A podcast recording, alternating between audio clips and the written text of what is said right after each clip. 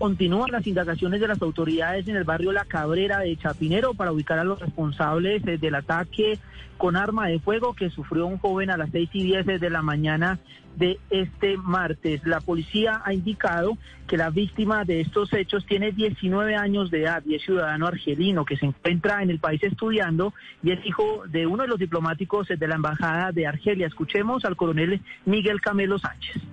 Un ciudadano de nacionalidad extranjera había sido lesionado al parecer con arma de fuego en el tórax y con objeto contundente en la cabeza, a lo cual pues inmediatamente se traslada al, ciudadano a la clínica más cercana y se inicia un plan candado para poder identificar los sujetos que hubiesen participado en este lamentable hecho.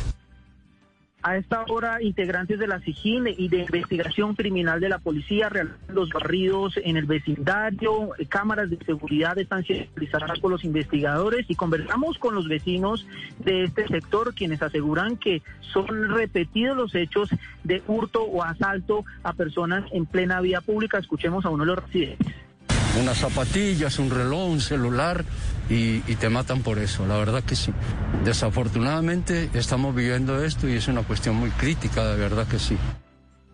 Por otro lado, las autoridades en este momento realizan puestos de control en la carrera séptima, en la carrera novena, para ubicar en este caso la motocicleta en la que huyeron los dos asaltantes. Están buscando a dos hombres que atacaron a este joven de nacionalidad argelina.